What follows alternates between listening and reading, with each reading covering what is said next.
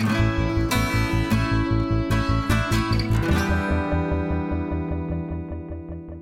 Всем привет! Это подкаст «Давай голосом», в котором мы слушаем лучшие журналистские расследования и репортажи о России, беседуем с их авторами. Мы делаем этот подкаст вместе с премией «Редколлегия». А, материал отобраны экспертами «Редколлегии», а авторы текстов вошли в список претендентов на присуждение премии. Меня зовут Настя Лотарева, и я спецкор русской службы BBC. А я Владимир Шведов, главный редактор издания «Такие дела». Сегодня мы послушаем и обсудим материал под названием «Сибарит в Совбезе. Как Медведев пытался вернуться в политику и почему у него не вышло». Авторство Петра Козлова, и текст этот вышел э, в русской службе BBC. Для меня лично это очень интересный текст, поскольку он э, охватывает огромное количество событий, э, новостей, каких-то слухов и в том числе вполне официальных сообщений, которые за последние много лет происходили с Дмитрием Медведевым. И... Или не происходили с Дмитрием Медведевым, что тоже интересно. Это тоже интересно. Работа, которую проделал Петр, совершенно уникальная. Он восстановил все, что случилось с Медведевым, и как он в этих ситуациях себя проявлял. Действительно ли это второе лицо по-прежнему непотопляемое, несмотря на все передряги, которые с ним случились? Или это человек, который, оказавшись на самой вершине российской политики, планомерно и системно все ниже и ниже скатывается, теряет своих людей, оказывается на дне, судя по всему, проводит время далеко не так, как э, пристало человеку столь высокого ранга.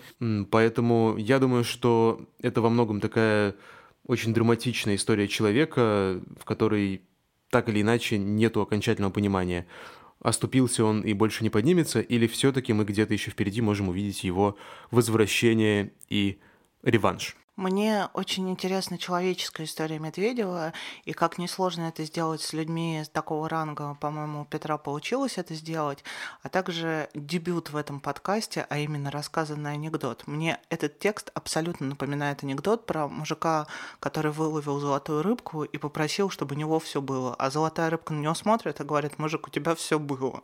А, и мне кажется, что это вот какая-то история про Дмитрия Анатольевича Медведева. А, и я думаю, что мы сейчас перейдем от обсуждений и даже рассказывания анекдотов, а, над которым Володя даже не посмеялся. Надеюсь, что вы, дорогие слушатели, это сделали. А, к тексту. А прочитает его для нас Алевтина Пугач. Слушаем, а потом звоним Петру и обсуждаем. thank you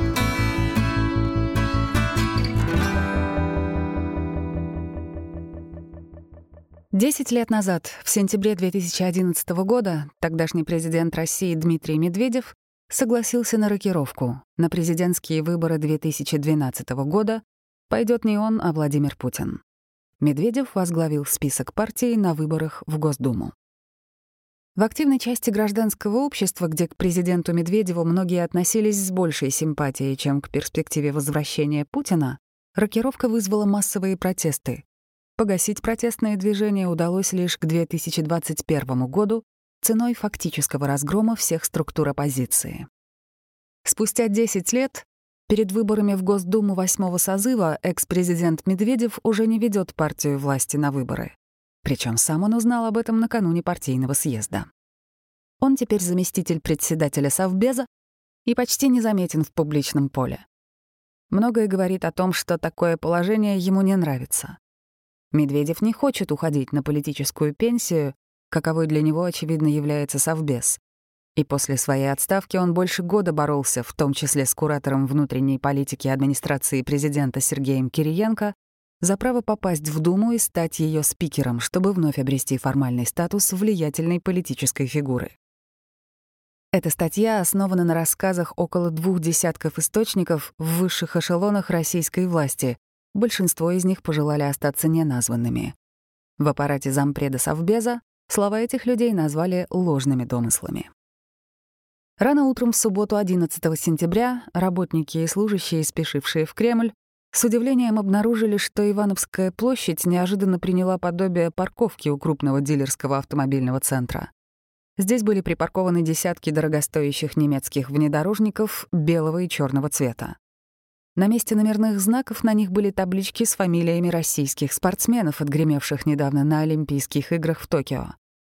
Спустя несколько часов здесь, в Екатерининском и Александровском залах Кремля, В торжественной атмосфере Владимир Путин чествовал победителей и призеров Олимпиады и вручал государственные награды. Когда бокалы с праздничным игристом были пусты, а официальная церемония в Кремле с президентом закончилась, спортсменов пригласили на Соборную площадь, чтобы вручить им кое-что еще. Здесь, в двубортном пиджаке с ярко-бирюзовым галстуком и бросающимся в глаза сочным загаром на лице, их с улыбкой встречал Дмитрий Медведев. Вручив последние из 77 комплектов ключей от машин Фонда поддержки олимпийцев, Дмитрий Медведев, возглавляющий попечительский совет этой организации, на несколько секунд задумался. Неловкую паузу прервала одна из спортсменок, напомнившая чиновнику, что неплохо было бы проводить их к подаренным автомобилям. «Прямо вот пойдем сейчас, без всяких церемоний. Пошли смотреть», — крикнул Дмитрий Медведев, взмахнув вверх руками. Вечером федеральные российские СМИ в своих новостных выпусках в красках рассказывали о торжественной встрече Путина и олимпийцев в Кремле, госнаградах и подаренных автомобилях. Правда, в отличие от прежних лет, когда Медведев также поздравлял олимпийцев, в этот раз многие СМИ даже не упомянули о его участии в церемонии. С проведением съезда «Единой России», лидером которой до сих пор остается Медведев, у партийцев в этом году было немало трудностей. На согласование даты влияла третья волна ковида и график президента Путина. Мероприятия несколько раз отодвигали. Сначала на февраль, затем на март, а в итоге на 19 июня. К съезду партия власти подошла с рекордно низкой популярностью. «Единой России» было важно не прогадать с лидером списка на выборах в Думу. В обсуждении кандидатур паровозов в Кремле прошли десятки многочасовых совещаний, рассказал источник, знакомый с этими консультациями. Куратор внутренней политики в администрации президента Сергей Кириенко столкнулся с неуемным желанием Дмитрия Медведева вновь возглавить списки «Единой России». Казалось бы, руководитель партии, бывший президент и премьер, очевидный кандидат в лидеры победной избирательной кампании. Он возглавлял список ЕР на выборах в 2016 и 2011 году. Правда, его популярность как политика и уровень доверия остались на низком уровне, а антирейтинг, по данным ВЦИОМ, оставался одним из самых высоких среди политиков, второй после Жириновского. 18 июня, за один день до съезда, по данным ВЦИОМ, уровень доверия Медведеву составлял 19% при 68,3% рейтинга недоверия. Кириенко курирует внутриполитический процесс и отвечает за организацию и проведение выборов, а также за результат партии власти. С высоким антирейтингом Медведева и наследием пенсионной реформы поставленная задача получить большинство в Новой Думе с учетом низких рейтингов партии превращалась для Кириенко в проблему. Обсуждение кандидатуры лидера списка ЕР проходило в режиме специальной операции, и ответ на главную загадку до последнего держался в тайне даже от руководства партии. Это подтвердили пять собеседников в «Единой России». Вопреки амбициям Медведева в федеральный список единороссов на выборах в Госдуму вошли пять человек. На первом месте министр обороны Сергей Шойгу, второй — глава МИД России Сергей Лавров.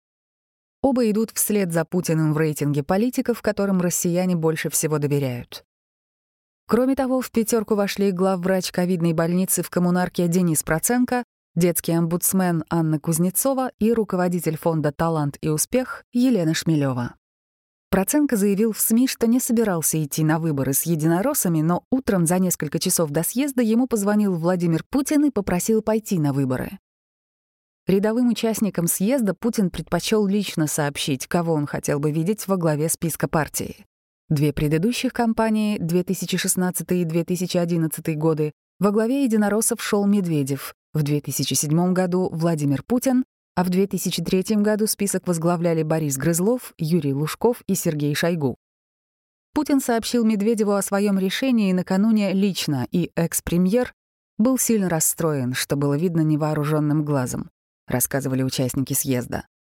Кириенко понимал, что Медведев с его антирейтингом не локомотив, который бы потащил партию вверх, говорит близкий к администрации президента собеседник. А за результат партии в конечном итоге отвечает именно Кириенко. И с этой позиции ему больше подходил кто-то яркий не обремененный негативом. Медведев боролся за свое думское будущее как мог. После ухода с поста премьера его медийная активность естественным образом упала, Но с приближением Дня X публичная активность бывшего президента все больше нарастала. Ее пик пришелся на последние 2-3 недели накануне съезда партии, а изюминкой на торте стало интервью для федеральной газеты «Коммерсант». Правда, бросается в глаза, что за полтора года после отставки с поста премьера на федеральных каналах ни одного интервью с Медведевым не вышло. Он предпринимал все усилия, чтобы нарастить личный рейтинг, в публичном пространстве его было много, вспоминает политик Константин Калачев. Медведев продвигал идеи, с которыми выступал ранее, например, четырехдневная рабочая неделя. Насколько эффективными были усилия Медведева по наращиванию рейтинга, трудно оценивать, но, судя по социологии, недостаточно. Но он старался как один из членов отряда космонавтов, которые готовятся к полету. Он был готов отправиться в космос, но его не запустили. У Медведева, как это называют в боксе, был бой с тенью. Но у этой тени была конкретная фамилия — Кириенко, сказал политконсультант, бывший сотрудник администрации президента, попросивший не называть его имя. Хотя Медведев не смог сдержать эмоций, он понимал, что обижаться ему не на кого. Несмотря на то, что план кампании и списки партии готовили Кириенко и его подопечные по администрации президента при поддержке социологов и политтехнологов, последнее слово в решениях на таком уровне всегда лично за Путиным. Это подтвердили четверо бывших чиновников, в разное время работавших на высоких должностях в Кремле. А для Путина, помимо низких рейтингов Медведева, не менее важную роль играл и другой фактор. Он не хотел давать повод для разговоров о транзите, перспективе своего ухода с поста президента и, соответственно, разговору о потенциальных преемниках. Я полагаю, что у Владимира Путина и его администрации есть большое желание на время закрыть тему транзита от слова «совсем», говорит федеральный чиновник. Получение Медведевым высокого результата во главе списка открывало бы эту тему. Так же, как если бы список возглавил Михаил Мишустин или Сергей Собянин. Идея выбранной модели в том, что все поработают на результат «Единой России», но по вопросу выбора преемника в элитах сохранится статус-кво с контрольным пакетом у администрации президента. Об этом сказал собеседник, задействованный в управлении избирательной кампании единороссов. Настоящий руководитель кампании — это не кандидат и не тот, кто бегает и кричит «я тут главный», а тот, кто им зарплату платит, с улыбкой говорит другой федеральный чиновник, принимающий участие в организации выборов в Госдуму. По его мнению, в Кремле рассматривают выборы в Госдуму не как отдельный самостоятельный процесс, а как составную часть подготовки президентской кампании с кульминацией в 2024 году. Шойгу и Лавров во главе списка — свадебные генералы, которые берут отпуск на несколько часов, чтобы провести предвыборное мероприятие, объясняет источник. Компанию ведут технологи администрации президента. Таким образом, партию окончательно превратили в технократическую функцию — инструмент получения и отправления контроля за Госдумой. Именно этот состав получит особую миссию — обеспечивать стабильность в период транзита, если Путин на него все же пойдет. В конце декабря 2015 года в одном из респектабельных ресторанов на Рублевке собрались министры, вице-премьеры и глава правительства Дмитрий Медведев. Перебравшись в 2012 году из Кремля в Белый дом, он любил устраивать корпоративы. В честь праздников премьер собирал членов правительства в неформальной обстановке. Он искренне верил, что строит и сплачивает собственную команду. В то время с подачи прокремлевского общероссийского народного фронта крупные госкомпании публично отказывались от дорогостоящих корпоративов. Этому примеру последовали и в Белом доме. Министры скинулись из своих карманов, чтобы отметить Новый год. Медведев, который уже увлекся виноградниками в Крыму, взял на себя праздничные напитки.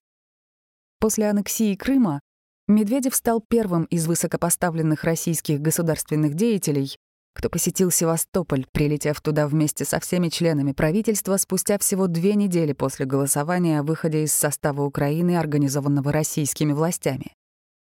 31 марта 2014 года он провел заседание кабинета, где в числе прочего обсуждалось и крымское виноделие. Летом 2015-го СМИ писали, что Медведев продегустировал крымские вина на частной винодельне под Севастополем перед рабочим совещанием. В тот вечер он решил угостить коллег. «Сегодня будем пить крымские вина», — радостно объявил он собравшимся в ресторане членам кабинета, вспоминает один из присутствовавших на вечеринке. Вечер прошел на ура, но на следующий день, когда записывались итоговые интервью нескольких вице-премьеров телеканалу «Россия-24», всем было плохо. На видео с подведением итогов года многие члены правительства выступают с несвежими после вечеринки лицами. Больше на правительственных корпоративов эксперименты с крымскими винами не ставили, отдавая предпочтение другому алкоголю. Спустя несколько лет от команды единомышленников, которую хотел построить Медведев, не осталось и следа. Отдельные члены правительства попали за решетку, других отодвинули на маловлиятельные посты, а сам экс-премьер больше года безуспешно пытался вернуться из политического небытия. Серьезные проблемы у приближенных Медведева начались еще в 2018 году, когда за решетку попали владельцы группы «Сумма», братья-миллиардеры Зиевудин и Магомед Магомедовы. Бурный рост их бизнеса совпал с президентством Медведева. Их личное знакомство состоялось по одной версии через супругу Медведева, по другой — через Аркадия Дворковича, их сокурсника по эконом-факу МГУ.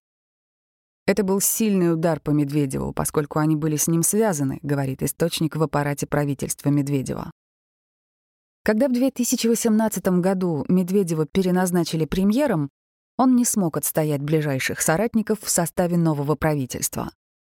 Там не оказалось бывшего вице-премьера Аркадия Дворковича, который был до последнего уверен, что продолжит работу, а также экс-министра по делам открытого правительства Михаила Абызова.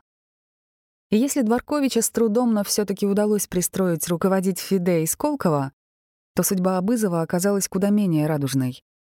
После отставки он много времени проводил за границей, но в марте 2019 года экс-министра задержали в Москве и арестовали по обвинению в хищении совместно с соучастниками и выводе за рубеж 4 миллиардов рублей. В 2017-м за решетку попал другой член правительства Медведева Тогда глава Минэкономики Алексей Улюкаев, которого осудили по обвинению в вымогательстве взятки в 2 миллиона долларов у главы Роснефти Игоря Сечина. Все это остаточные явления, завершение процесса, начавшегося сразу после перехода Медведева из Кремля в Белый дом, уверен политолог Глеб Павловский, который когда-то сотрудничал с администрацией президента. Речь идет о рокировке 2012 года, когда Медведев уступил президентское кресло Владимиру Путину. После того, как Медведев сам отказался от своего курса и согласился оставить пост президента, его лишили возможности корректировать политику Путина. Правительство в качестве органа исполнительной власти разрушено, превратилось в телефонно-коммутационный центр, филиал администрации президента, отметил Павловский. По одной из версий отставки 15 января 2020 года Медведев не ожидал, Премьер узнал о принятом решении за несколько часов до исторического январского послания Путина, где он объявил о подготовке к конституционной реформе. Об этом говорит бывший высокопоставленный член правительства. По версии другого источника, работавшего в Белом доме, Путин сообщил Медведеву о решении за несколько дней. За два дня до отставки, 12 января, Медведев проводил награждение правительственной премией журналистов, и было видно, что он сам не свой. Мыслями он в тот момент был не в доме правительства, а где-то в другом месте, рассказал источник. Позднее близкие к Медведеву люди передали третью версию. Главной причиной отставки премьера стало то, что в предложенном варианте конституционной реформы, о подготовке которой он якобы был осведомлен заранее, в последний момент появился фрагмент с обнулением сроков действующего президента. Этот пункт и тот факт, что Думе передавали право согласовывать министров, якобы подтолкнули Медведева к решению об уходе. Все так совпало, и он с облегчением решил, что восьми лет работы премьером с него хватит, утверждает один из тех, кто передал эту версию. Какая бы из версий ни была правильной, все собеседники признают. Случившееся стало для премьера большой неожиданностью и не очень приятным сюрпризом. После отставки Медведев ушел с радаров. Первое время ему действительно было плохо, он сидел, отдыхал, медитировал. Ведь и выбор Мишустина в качестве преемника с ним, экс-президентом и экс-премьером, тоже никто не обсуждал, утверждает человек, входивший в близкий круг бывшего премьер-министра. Другой бывший член правительства говорит, «Власть — это наркотик. Если был президентом и премьером, у тебя возникает ситуация причастности. И когда ты лишён этой возможности, это сложно. После отставки Медведев залег на дно в прославленной расследованием Алексея Навального Плёсской резиденции в Ивановской области. Во время пандемии она стала для него постоянным местом пребывания. Для туристов Плёс был закрыт, там невозможно было ничего забронировать, потому что он там сидел на постоянке, знает бывший чиновник Белого дома, сам много время проводивший в Плёсе. Это подтверждает один из бывших российских чиновников, имеющий недвижимость в этом районе. Он рассказал, что к Медведеву в плес наведывались только люди из его самого ближайшего окружения, знакомые со времен университетской скамьи. В частности, там гостил бывший однокурсник, глава фонда «Дар» Илья Елисеев. Периодически Медведев менял место дислокации на резиденцию «Горки-9» на престижной Рублевке. Уютное имение осталось в его пользовании еще со времен президентства. Экс-премьер с удовольствием проводил время и в другой своей неофициальной резиденции в районе села Гандурина Астраханской области и на Кавказе. Следом за объявлением об отставке по собственному желанию Медведев получил назначение на должность зампреда Совбеза. Должность создавалась непосредственно под Медведева, а председателем этого органа является президент Владимир Путин. Поэтому сенатор Джабаров поспешил окрестить его почетным вице-президентом. На деле все оказалось не так однозначно. Аппарат Совета Безопасности располагается в одном из зданий администрации президента на Старой площади. И это логично, поскольку юридически он является частью кремлевской администрации. После официального назначения Медведеву предложили занять кабинет, где когда-то работал еще генсек ЦК КПСС Леонид Брежнев. А незадолго до назначения Медведева в этом кабинете квартировал тогда экс-помощник президента а ныне вице-премьер Андрей Белоусов. В правительстве Медведева Белоусов успел поработать министром экономики, так что Медведеву доставался бы кабинет бывшего подчиненного. В итоге работать на Старой площади он категорически не захотел. Сказалось и нежелание бывшего президента соседствовать с отставными чекистами, которые составляют костяк аппарата Совбеза. Опыт работы с ними и понимание специфики этих людей у него были со времен работы главой администрации президента. Но вот отношения с силовиками у Медведева, как у человека с гражданки, всегда вызывали дискомфорт. Своим для них он не был никогда, это правда, объясняет бывший высокопоставленный чиновник, лично знакомый с Медведевым. Если бы ему с ними было комфортно, он сидел бы рядом с начальником в Кремле, ведь Совбез находится на Старой площади и в Большом Кремлевском дворце.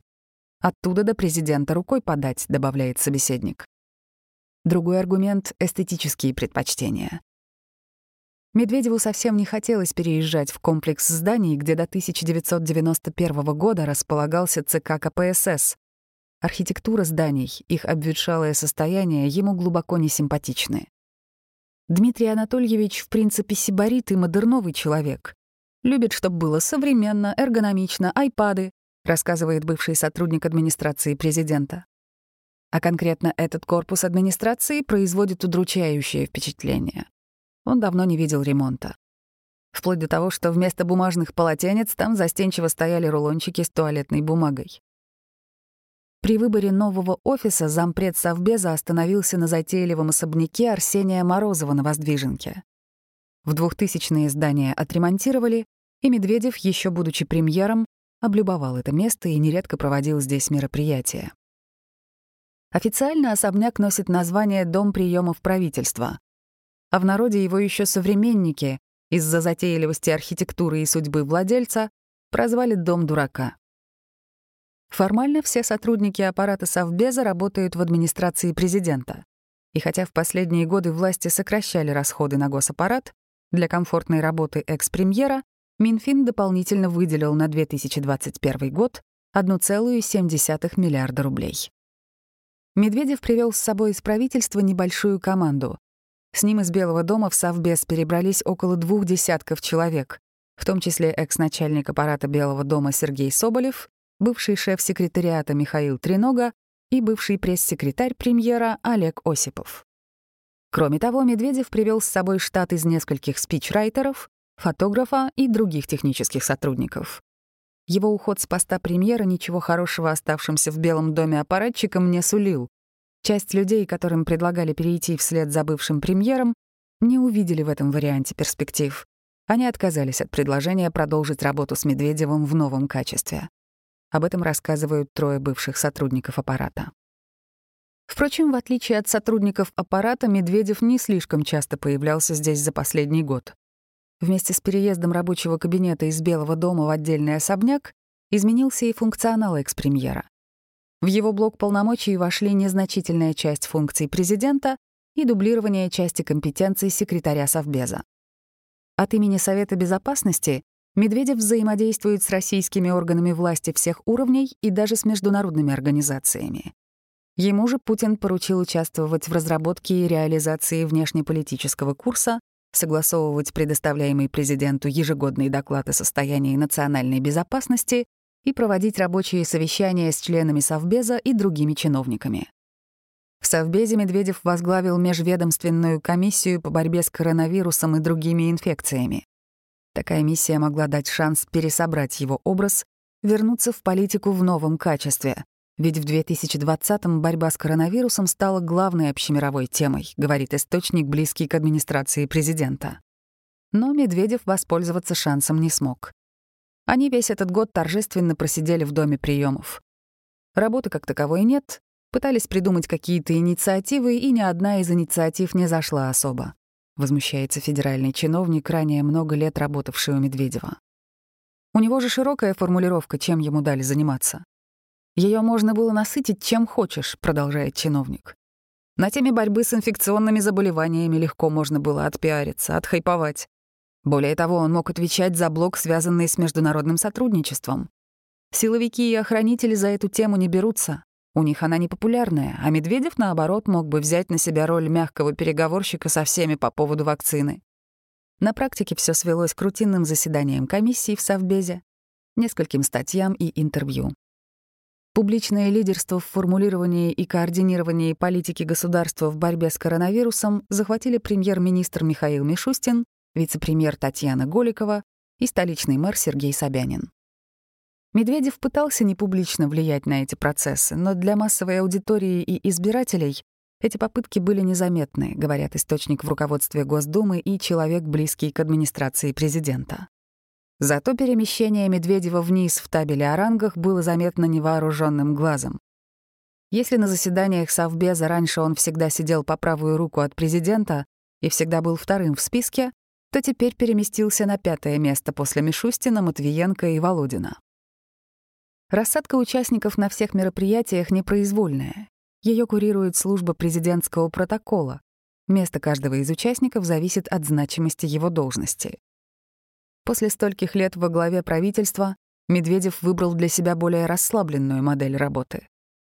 Конечно, трудно себе представить более насыщенный график, чем у премьера, который, по сути, управляет заводом по принятию решений. По сравнению с этим Совбез куда более расслабленный, говорит бывший высокопоставленный сотрудник Кремля.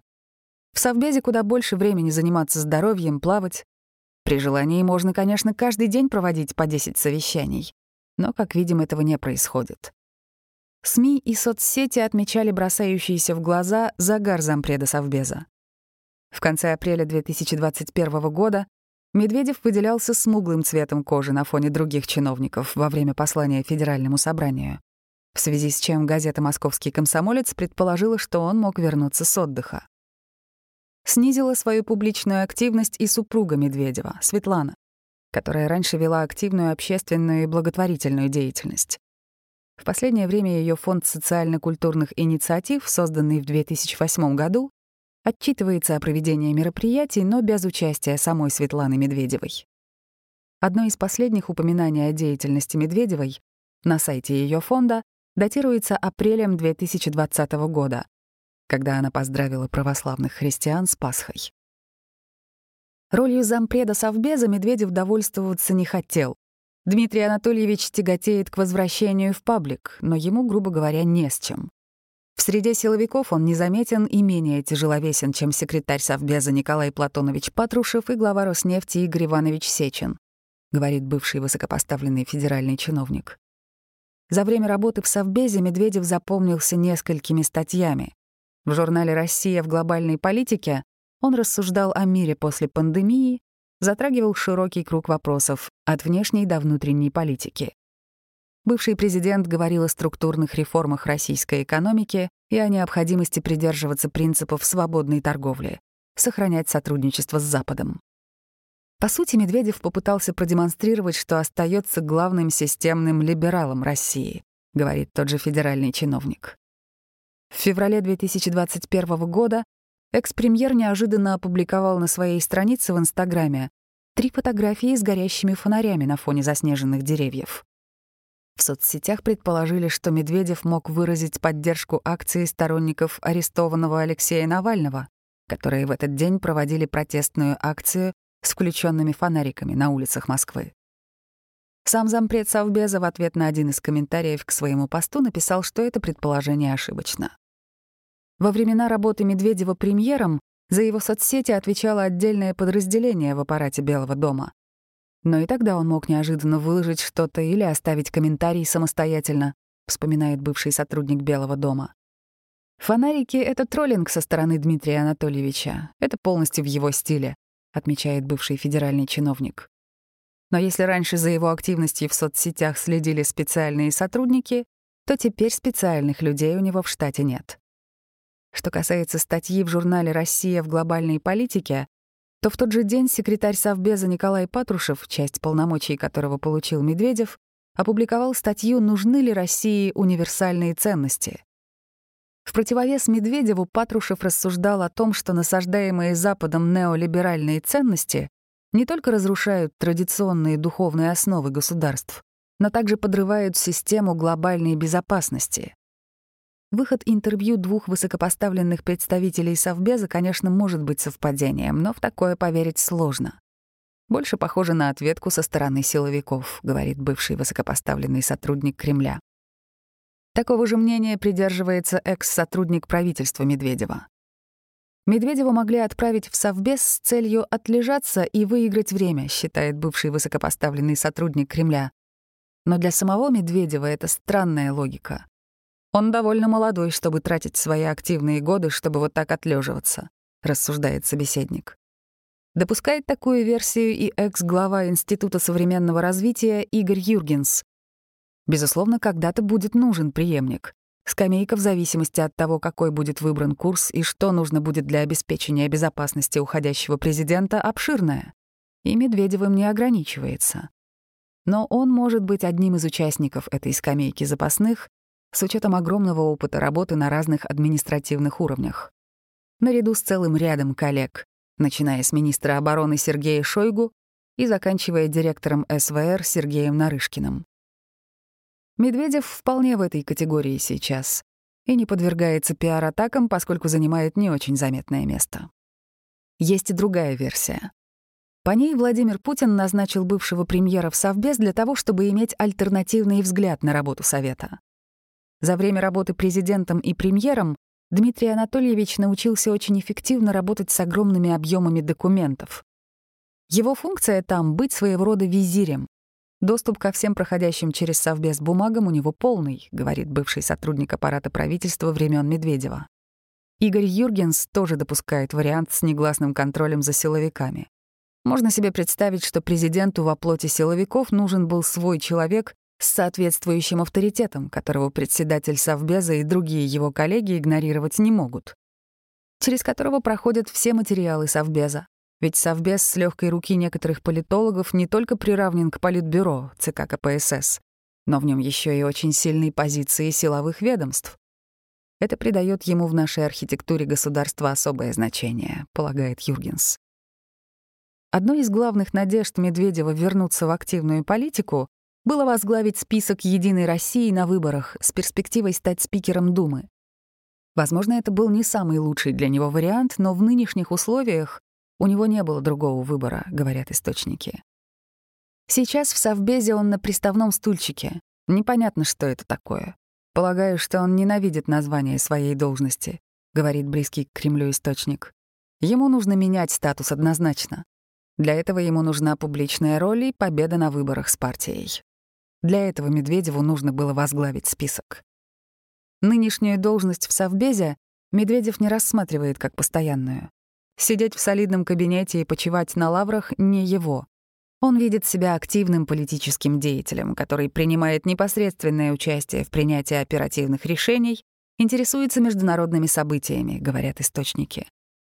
В условиях, когда есть действующий президент и премьер, и когда нет никаких предпосылок к тому, чтобы он мог вернуться на старый пост, самым привлекательным из имеющихся вариантов для Медведева выглядела именно Госдума. Но на этом пути у него было немало препятствий. Одно из главных — традиционные оппоненты. Их число сократилось с тех пор, как он перестал быть премьер-министром, а значит, тем, кто согласно Конституции станет ИО президента, если действующий президент не сможет исполнять свои обязанности. Но это не означает, что у Медведева не было противодействия.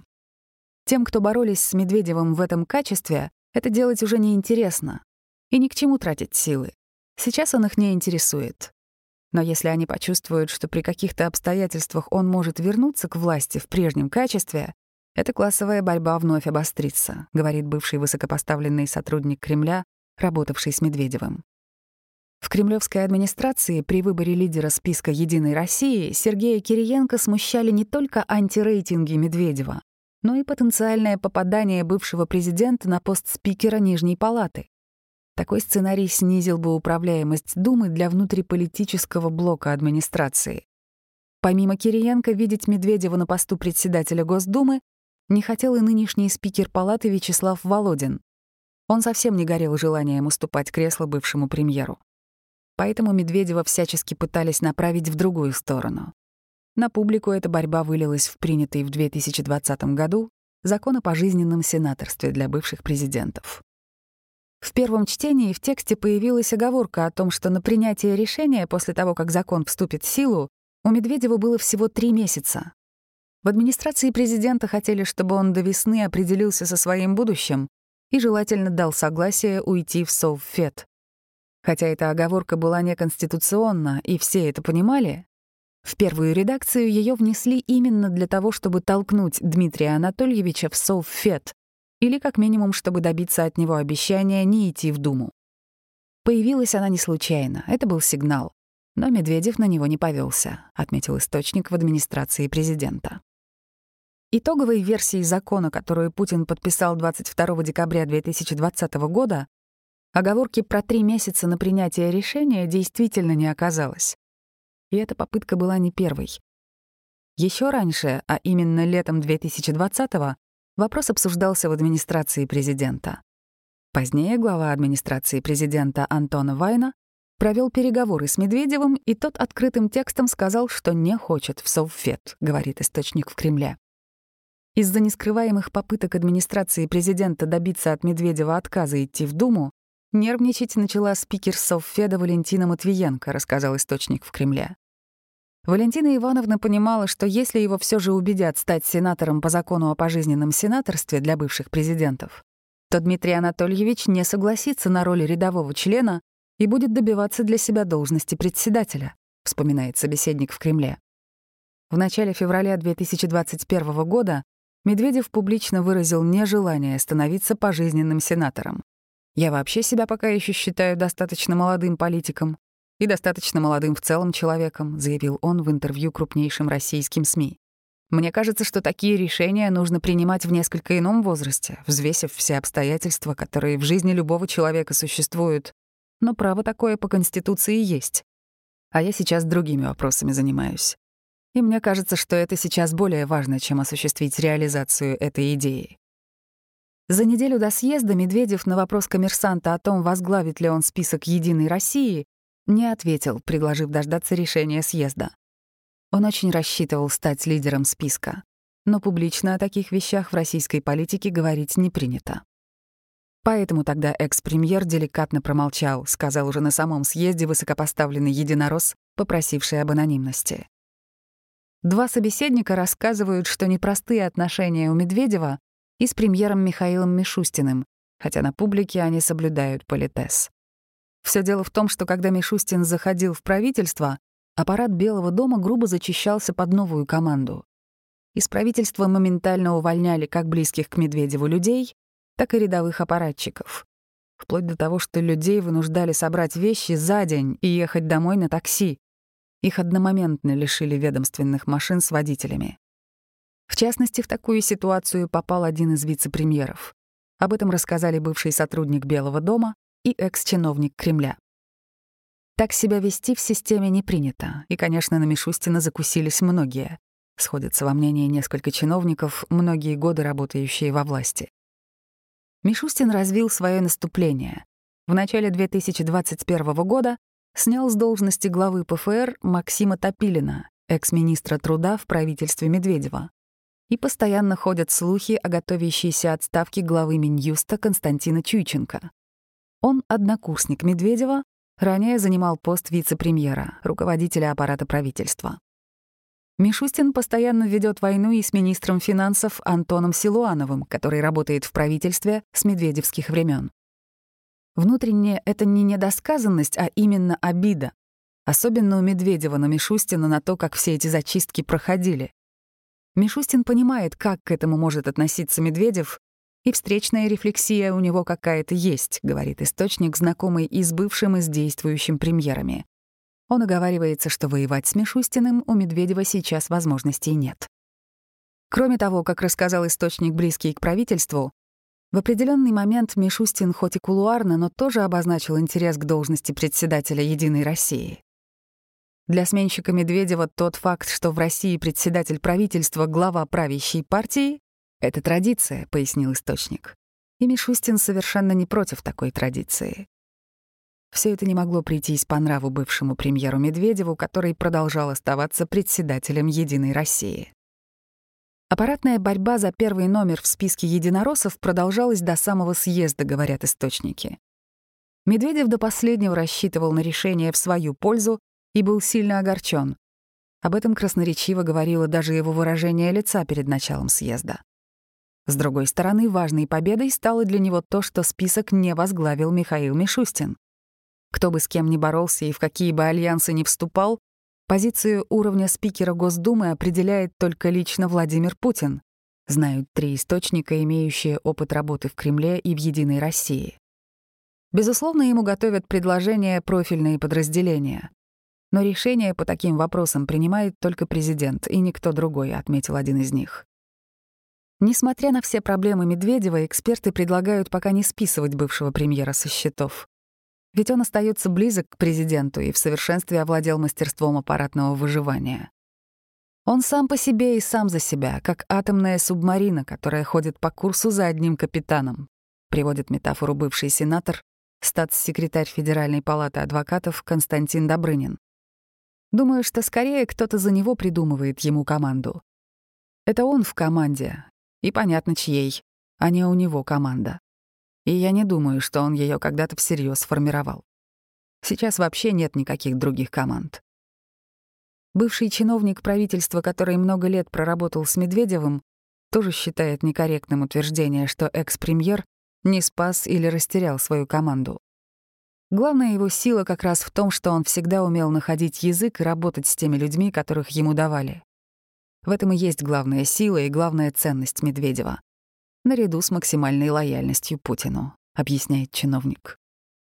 Дмитрий Медведев до 2007-2008 годов не был воцерковленным человеком, рассказали двое его знакомых, с кем он сотрудничал по работе еще в Санкт-Петербурге. Однако все изменилось, когда он оказался одним из кандидатов в преемники Владимира Путина. Тогда, как говорят в этих кругах, Медведев вступил в аппаратное православие. От него никогда нельзя было услышать и слова о религии. Он всегда был предельно далек от этого, вспоминает один из собеседников. Дмитрий Анатольевич вообще был не про это, ни с духовной, ни с культурологической точки зрения, вспоминает второй. Когда Владимир Путин во время своего второго президентского срока решил на время оставить должность, чтобы формально соблюсти требования Конституции о двух сроках, все сильно изменилось. В один из холодных дней весны 2007 года Медведев позвал нескольких знакомых на прогулку в Ленинградской области. Гуляем по парку, и вдруг Дмитрий Анатольевич неожиданно говорит, «Слушайте, а давайте зайдем в церквушку», — вспоминает свое удивление один из участников той прогулки. Заходят, давайте свечку поставим, ставят свечки. А теперь давайте помолимся, — огорошил всех Медведев. Эти вещи часто встречаются у людей на госслужбе. Человек в какой-то момент от карьерного восторга, когда вверх несет, думает, может, правда меня Бог так подхватил и понес. И это искренне вполне. А тем более, когда начальник верующий. Потом, правда, как по башке жизнь даст, нередко бывает, что отваливается это все. подытоживает один из собеседников, знакомый с Медведевым еще по работе в Петербурге. Русская служба BBC отправила запрос в аппарат Дмитрия Медведева с просьбой прокомментировать ситуацию вокруг лидерства в списке ЕР и его желание стать спикером Госдумы, попытку отправить экс-премьера в Совфет, переезд в особняк Арсения Морозова и получение Медведевым информации о грядущей отставке с поста премьер-министра и о непопадании в партийный список на выборах в Госдуму. BBC получила ответ на официальный запрос от помощника Дмитрия Медведева Олега Осипова. Он сообщил, что Дмитрий Медведев не будет отвечать на вопросы. Сам он, в свою очередь, предоставил комментарий. Приводим его ответ полностью. Все эти вопросы базируются на ложных домыслах. Все это неправда. Но вы можете быть уверены в том, что корреспонденту BBC в Москве Саре Рейнсфорд не продлили визу, так как это факт.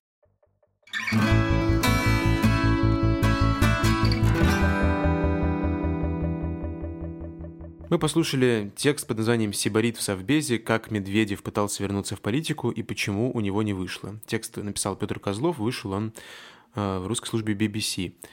Э, Настя, мне кажется, одна из самых интересных особенностей этого материала то, что в нем огромное количество источников анонимных, непонятных и, в общем, бесконечно появляющийся там чиновник из администрации президента, близкий к аппарату правительства и так далее, но при этом текст совершенно человеческий, он выстроен так, что его интересно читать, слушать, и не, не возникает ощущения какого-то бесконечного политического процесса, который обычному человеку не интересен.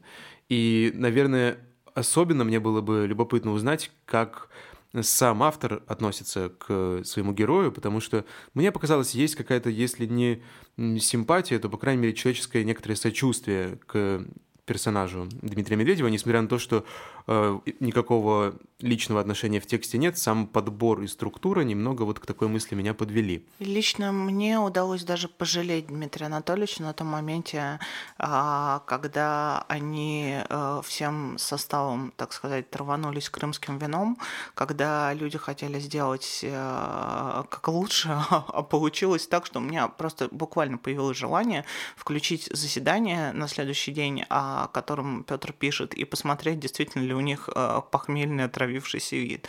А, давай позвоним Пете и обсудим, как он э, искал, а главное подтверждал источники. Это важно, я думаю, что слушателям это будет интересно. Звони. Звоним Петру. Петя, привет. Привет. Здравствуйте, Петр. А, слушай, я хочу начать с а, оскорбленного комментария Натальи Тимаковой под твоим постом в Фейсбуке, а, где она а, обиженно пишет, что источники недостаточно источники э, и плес не перекрывали, но, по-моему, других претензий э, публичных от нее тебе не поступало, да ведь? Знаешь, я не могу сказать, что я прям успел просмотреть, проглядеть все претензии, которые где-либо были, да, но в целом, ну, как бы я больше ничего не слышал, да, и я видел, безусловно, этот комментарий Натальи Александровны Тимаковой, а, но поскольку, поскольку, поскольку там не было никаких вопросов, как бы я просто ну, принял к сведению, что, видимо, она разделил, раздел, разделил ее скорбь. Слушай, а давай э, объясним да. слушателям. Вот у тебя вначале прямо обозначено, что ты разговариваешь, э, разговаривал с более чем 20 э, источниками. Э, естественно, абсолютное большинство источников э, у тебя анонимные. Э, как в этом случае проверяется то, что они э, говорят, во-первых, а во-вторых, э, как твой редактор э, знает, что ты не разговариваешь Э, с этими источниками в своей голове, а действительно говорил, проверял и так далее. Какова технология? Давай объясним слушателям. Э, смотри, это хороший очень вопрос и важный. Э, он, наверное, такой в каком-то смысле краеугольный, потому что, безусловно, с одной стороны, хочется как можно больше узнать, как можно больше рассказать читателю, как можно больше каких-то интересных деталей, подробностей, фишек и кеков – Э, для текста вот такого рода.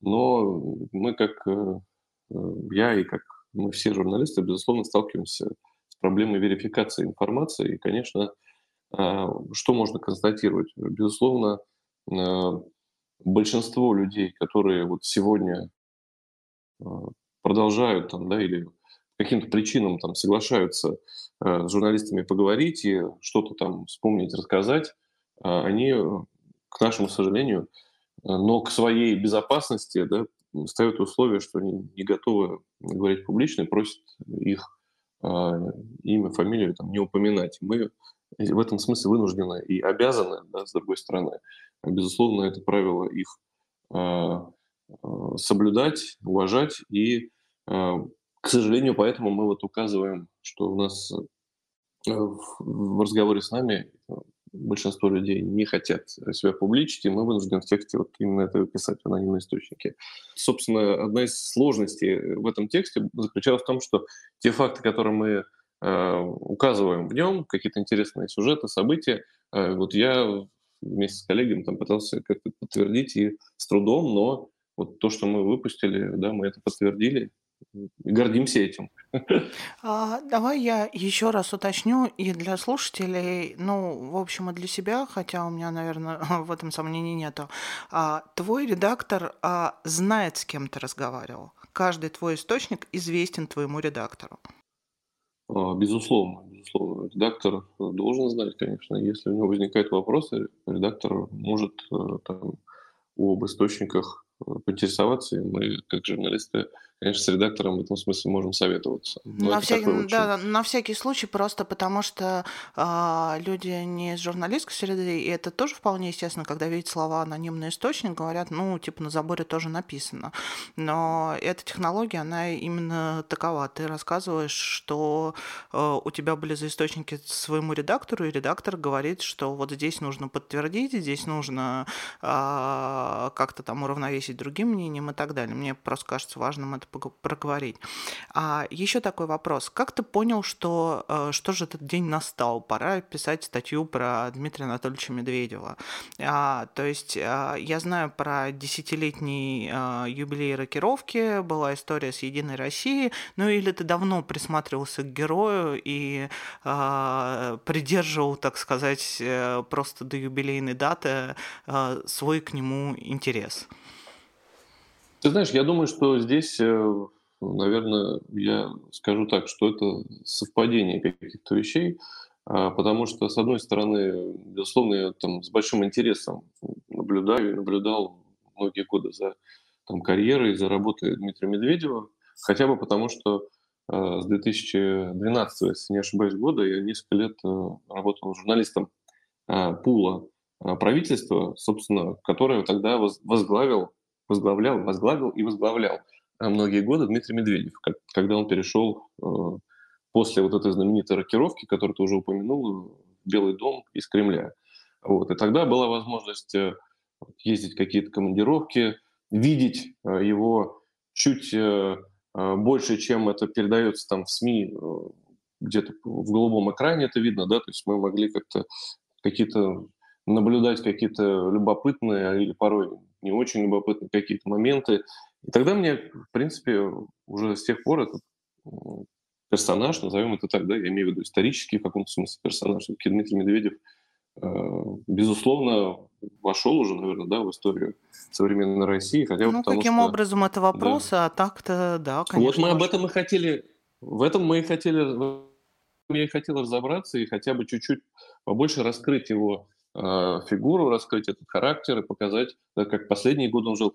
Это с одной стороны. С другой стороны, да, то, что э, интересно, да, как человек, который пишет про многие политические события в России последние там, больше 10 лет, мне, конечно, было любопытно, как э, дальше, куда мы будем двигаться в политическом плане. И любопытна была фигура Медведева в контексте вот этих выборов, потому что он возглавляет партию уже давно, он председатель Единой России. И, конечно, когда э, неожиданно на съезде э, стало понятно, что все, Медведев э, не идет на выборы, э, то очевидно, что, конечно, его политическая карьера, она, ну вот это такой яркий прям сигнал, что она пошла все-таки уже совсем на спад, потому что, ну формально он должен был эти выборы идти, потому что он эту партию возглавляет, да, и до этого выбора он, и, и на выборах до того он тоже шел, возглавлял список и так далее, и так далее. Поэтому это такой был маркер, сигнал, что что-то происходит.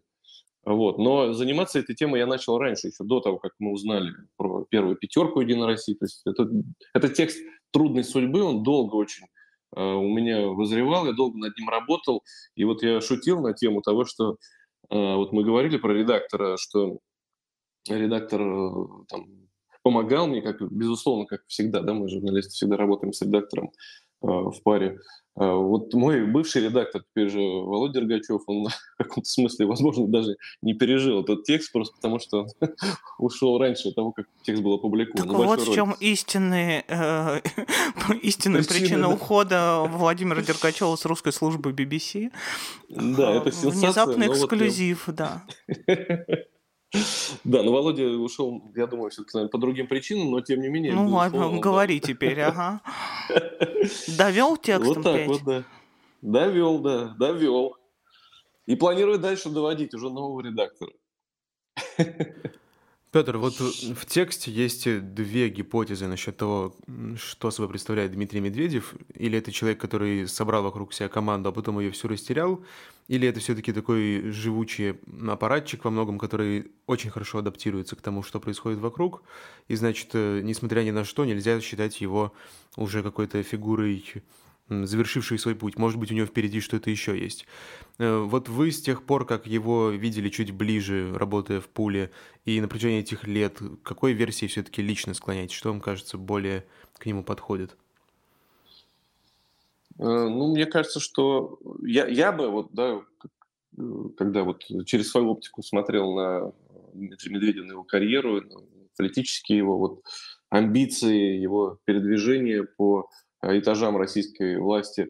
А мне кажется, что, а, безусловно, он относится, он собой представляет вторую, второй вот пункт, который вы упомянули, но, возможно, в момент, когда вот его карьера действительно прям мощнейшим образом шла в гору, возможно, в какой-то момент он э, подумал, что, может быть, это какой-то сигнал или период, когда можно попробовать вот э, начать действовать как самостоятельно и вот работать уже каким-то своим прям политическим будущим, своим, политической, своим политическим кредо, своим, своей политической миссией. Потому что э, мы помним прекрасно, да, когда он приходил в Кремль, э, именно уже на должность президента, то есть вокруг него сформировалась такая определенная группа людей, которые называли там Э, там, ну, какие либералы, да, как, как вот и считалось, что какая-то часть людей вот из прошлой э, команды либеральной, еще даже в том числе из со времен Ельцина, что они как-то там вроде бы тоже вокруг него сгруппировались.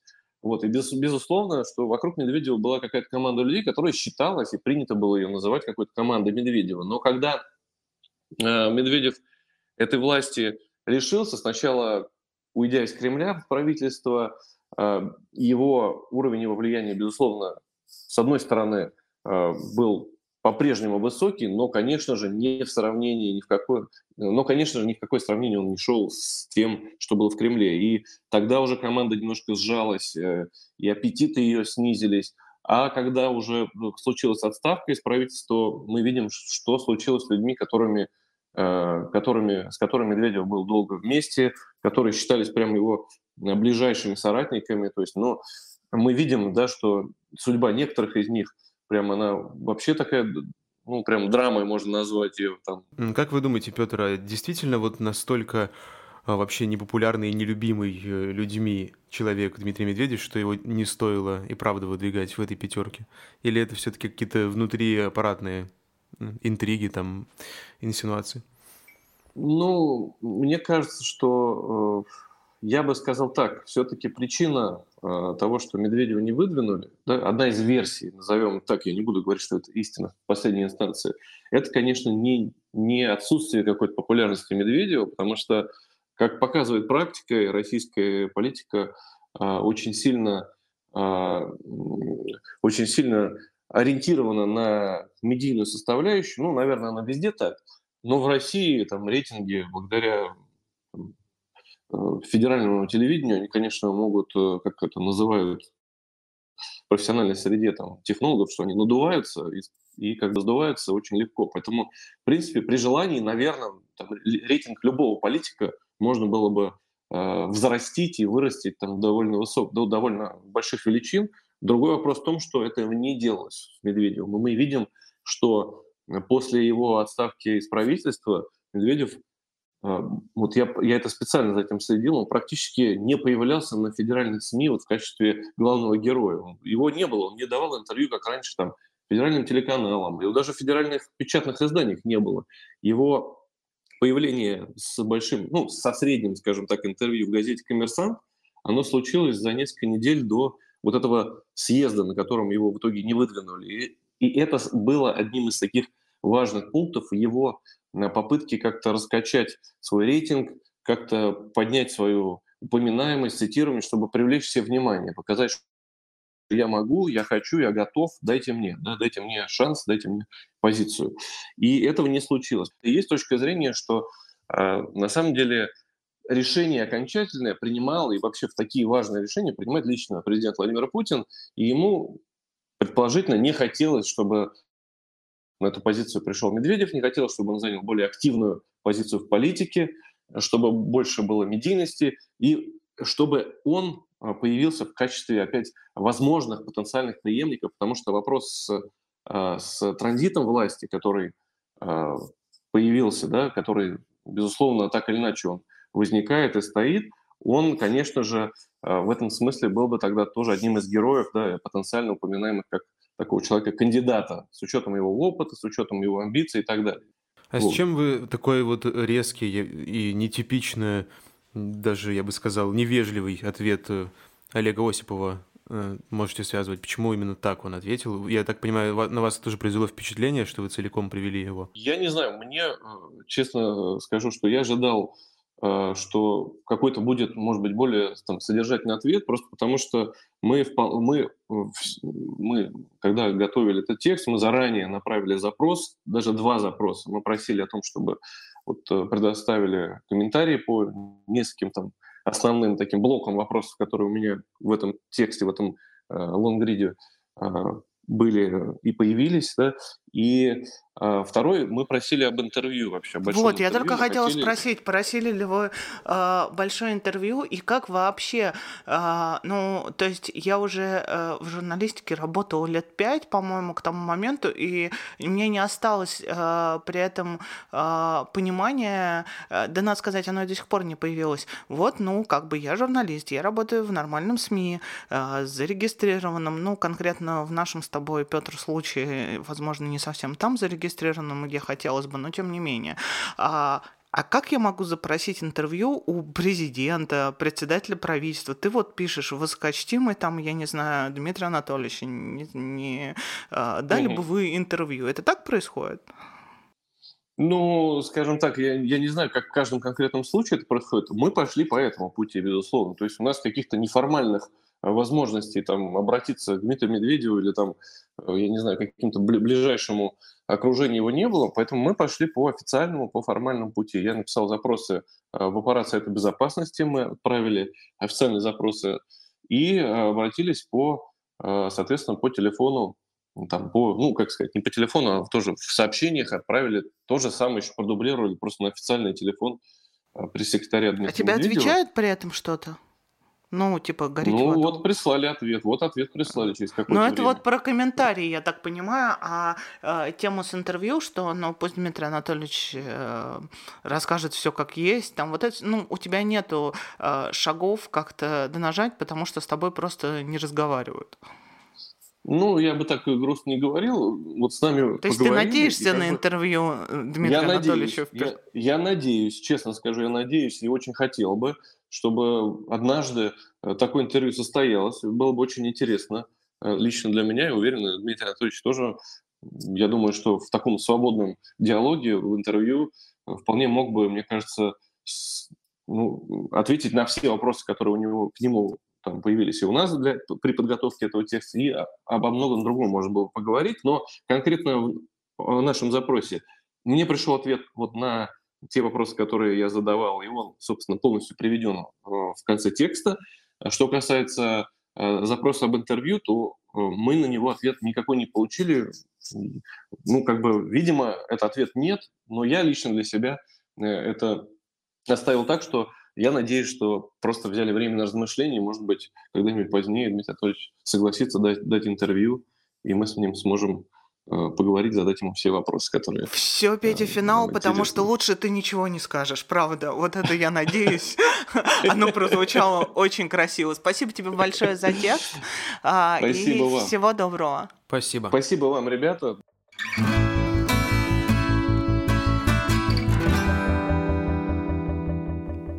Настя, очень много в тексте Петра было разных мотивов, и про православие непонятно, насколько искренне Медведевское, и про его ком- членов команды, которые до сих пор кое-где все-таки еще держатся. Как ты думаешь, э, закончена ли эта история? То есть поставили, можно сказать, точку сейчас? Или еще будет о чем рассказывать, и, возможно, Петр напишет еще парочку текстов о Медведеве. Как ты думаешь, э, есть ли впереди какая-то перспектива новых поворотов интересных. Мне ужасно нравится, что Дмитрий Анатольевич, он очень системный, но какой-то, видимо, не вполне управляемый. Это как вот история э, с фонарями, которые были выложены в порядке стёбы, где источники говорили, что это абсолютно в его духе. А, при этом у него уже нету сотрудников, которые ему бы указали, что, может быть, так не надо шутить, или как он в блистательном кожаном пиджаке дает интервью. А, я абсолютно уверена, что это не служба служба протокола выбрала ему кожаный пиджак, а он сам. Но, возможно, вместе с кожаным пиджаком Дмитрий Анатольевич как-нибудь выберет дать интервью русской службе BBC, и мы послушаем.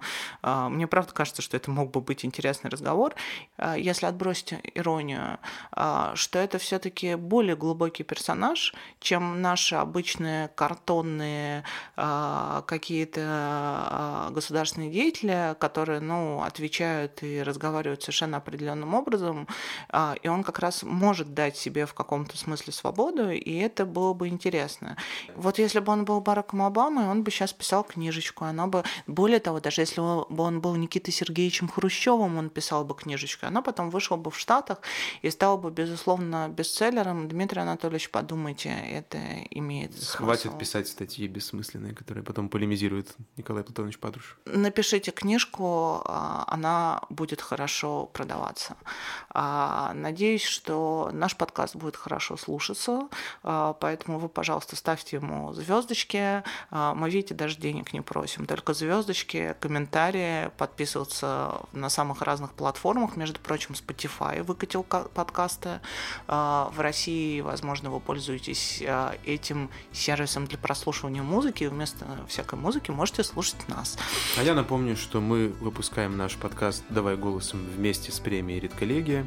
И сегодня с вами был Владимир Шведов и Настя Лотарева. Пока. Пока.